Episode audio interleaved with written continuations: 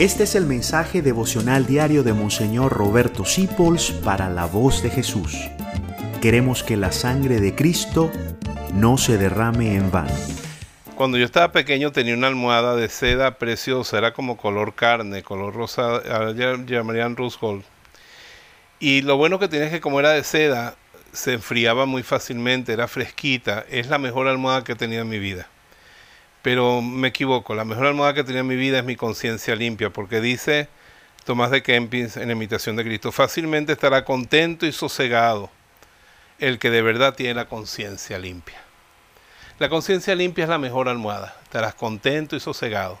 Podrás descansar de verdad porque tienes la conciencia limpia. Si tú no tienes la conciencia limpia, yo te invito a que veas mi programa sobre el Salmo 50, que se llama Meter la pata, para los que meten la pata.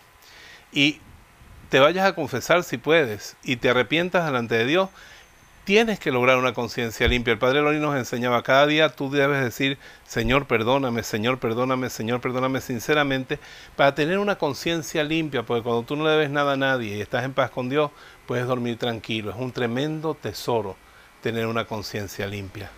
No vivas ni un solo segundo sin una conciencia limpia. Eso va a transformar tu ser, te va a quitar el estrés, va a renovar tu cuerpo y tu alma, tu familia, tu entorno, tu ambiente, tu economía. Todo se arregla cuando una persona tiene la conciencia limpia, pero hay mucha gente con mucho dinero, con muchos placeres, que ensucian su conciencia y son pobrecitas personas que realmente hay que calificar de muy desgraciadas. Te bendigo en el nombre del Padre, del Hijo y del Espíritu Santo. Que Dios te regale y me regale tener siempre una conciencia limpia como la de nuestra Madre, la Virgen María. Chao. Gracias por dejarnos acompañarte. Descubre más acerca de la voz de Jesús visitando www.lavozdejesús.org.be. Dios te bendiga rica y abundantemente.